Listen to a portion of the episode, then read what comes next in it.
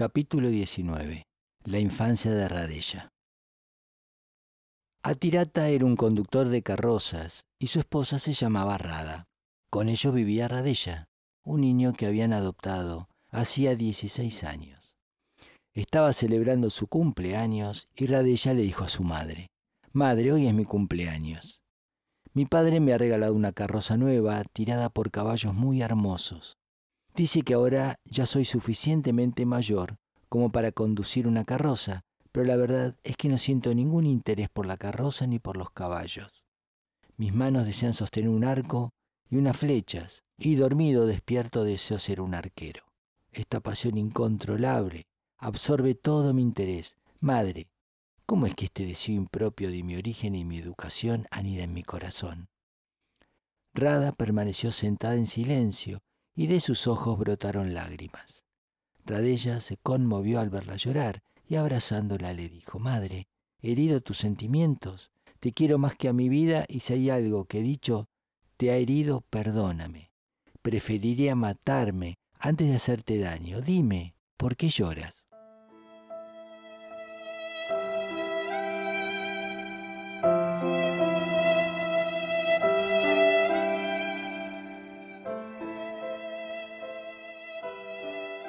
Sin responder a su pregunta, ella dijo, Ayer estabas hablando en sueños y decías, no te vayas sin responder a mi pregunta. ¿Quién eres? ¿Por qué me acosas así? Hijo mío, ¿qué estabas soñando? Radella permaneció callado durante unos momentos y después dijo, Madre, muchas veces mi descanso es alterado por un sueño. Es siempre el mismo sueño. Veo a una mujer vestida con ropas caras, con los atuendos de una princesa, y con la cara oculta por un velo. Yo estoy acostado y ella se inclina sobre mí. Sus ardientes lágrimas me queman y entonces yo me incorporo y le pregunto, ¿quién eres? Pero ella desaparece como un fantasma asustado. Madre, dime, ¿por qué me ocurre esto? ¿Por qué no quiero ser un simple cochero? Tiene que haber alguna explicación para esto. Rada le abrazó fuertemente, como si tuviera miedo de perderlo, y luego le dijo, Hijo mío, ha llegado el momento de contarte algo que sucedió hace ya 16 años. Era una mañana muy bonita. Como todos los días, tu padre se había ido temprano por la mañana a las orillas del Ganges para hacer sus oraciones y sus adoraciones al sol. De repente sus ojos se sintieron atraídos por algo que flotaba, brillando sobre las aguas del río. Se quedó muy intrigado. Parecía como una joya brillante siendo arrastrada por las aguas. Poco a poco el objeto se fue acercando y la curiosidad de tu padre crecía y crecía. Así pues, se echó a nadar hacia el centro del río para averiguar qué era aquel objeto destellante, el cual resultó ser una hermosa caja de madera labrada. Y al abrirla se encontró con algo que lo dejó estupefacto. Adentro de la caja había un niño precioso, era el niño más hermoso que había visto jamás. Dormía apaciblemente. Tu padre nadó de vuelta hacia la orilla trayendo con él la caja y se vino con ella corriendo a casa. Rada, Rada, mira que te he traído. Tengo un regalo para ti, gritó tu padre. Yo me apresuré a su encuentro al oírle tan contento. No podía creerlo cuando vi al niño entre sus brazos. Era precioso y brillaba como el sol de la mañana. Fíjate en el cabacha y los kundalas, la armadura y los aros, le dije yo. Debe ser hijo de un dios.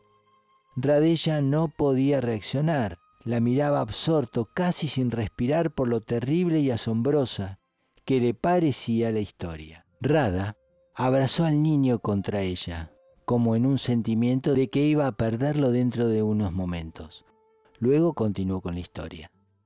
Con toda seguridad, este niño no pertenece a la tierra, debe ser hijo de algún dios, dije yo. Su belleza no es de este mundo. Tu padre me miró y se sonrió diciéndome, quizás este niño haya nacido en el cielo y Dios, compadecido, te lo ha enviado porque eres estéril.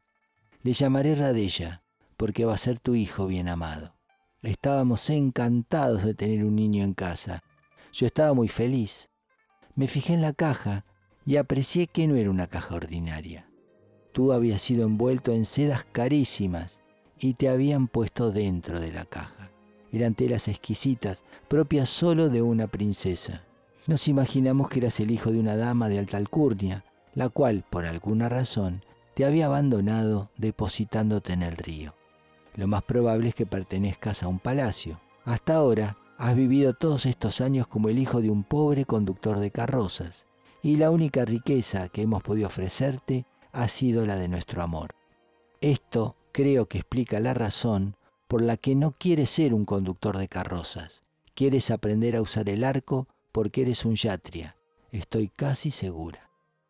El cuerpo de Rada se estremecía de pena cuando le dijo, vete, hijo, tú no eres mi hijo. Vete al mundo y busca a tu madre. Por mi parte, estoy agradecida a Dios por haberme dado un hijo durante todos estos años. El recuerdo de lo que ha sucedido en este tiempo me dará ánimos para vivir los años que quedan.